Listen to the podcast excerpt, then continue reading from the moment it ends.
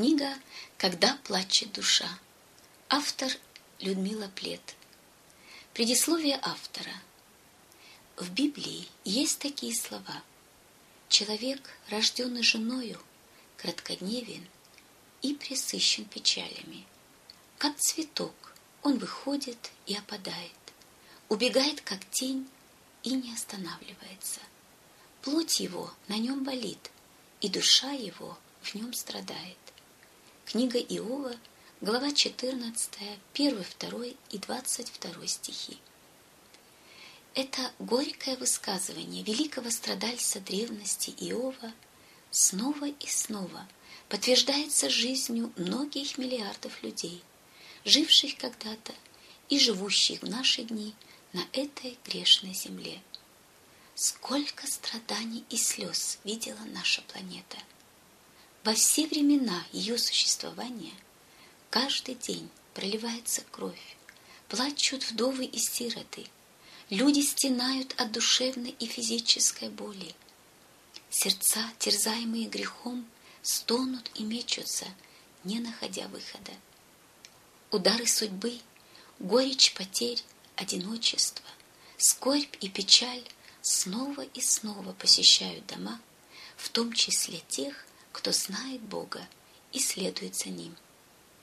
Но почему?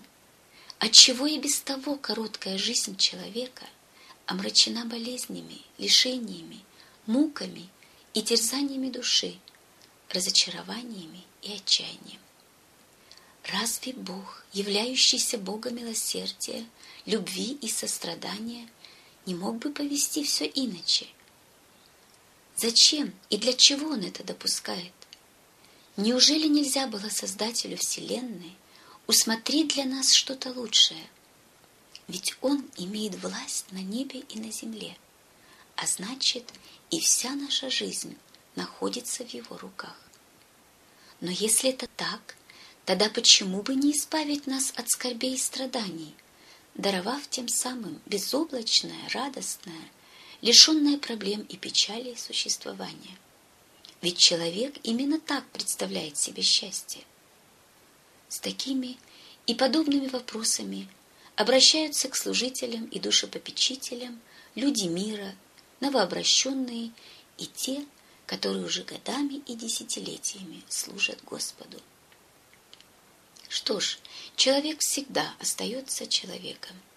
Он все хочет понять своим умом, который, увы, был и всегда остается ограниченным, неспособным проникнуть в тайны, сокрытые от нас вечности.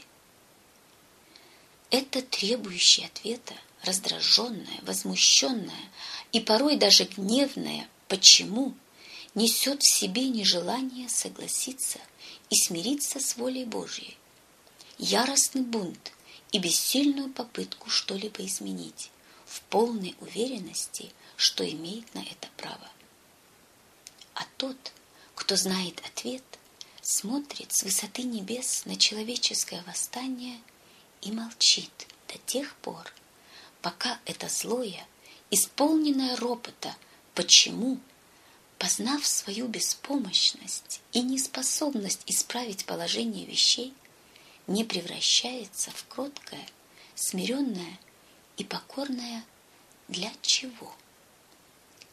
Именно так и только так должен звучать в самые трудные минуты жизни наш вопрос, обращенный к Небесному Отцу. Для чего, Господь, Ты это допустил? Что хочешь ты мне этим сказать? Чему научить и чего со мной достигнуть?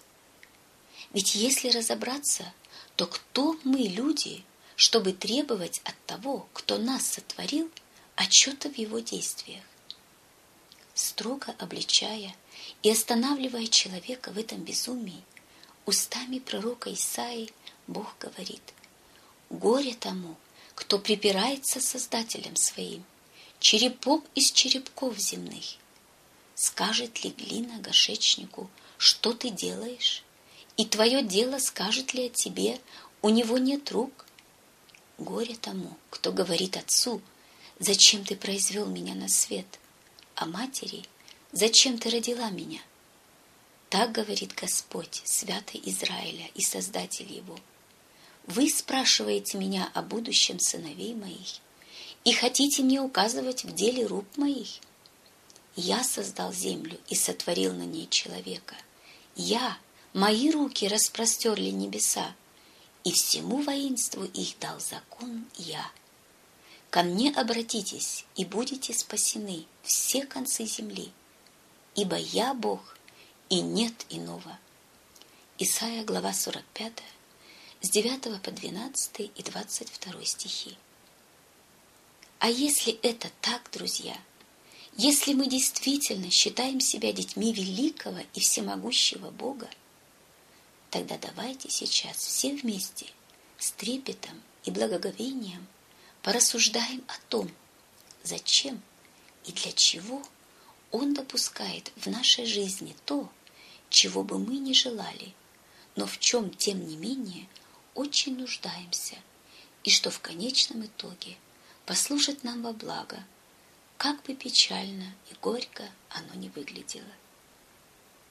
Эта книга, являющаяся после книги «Духовные болезни», второй частью серии «Душепопечительское служение», предназначена для тех, кто страдает и мучается – чьи сердца изранены и разбиты, а глаза полны слез.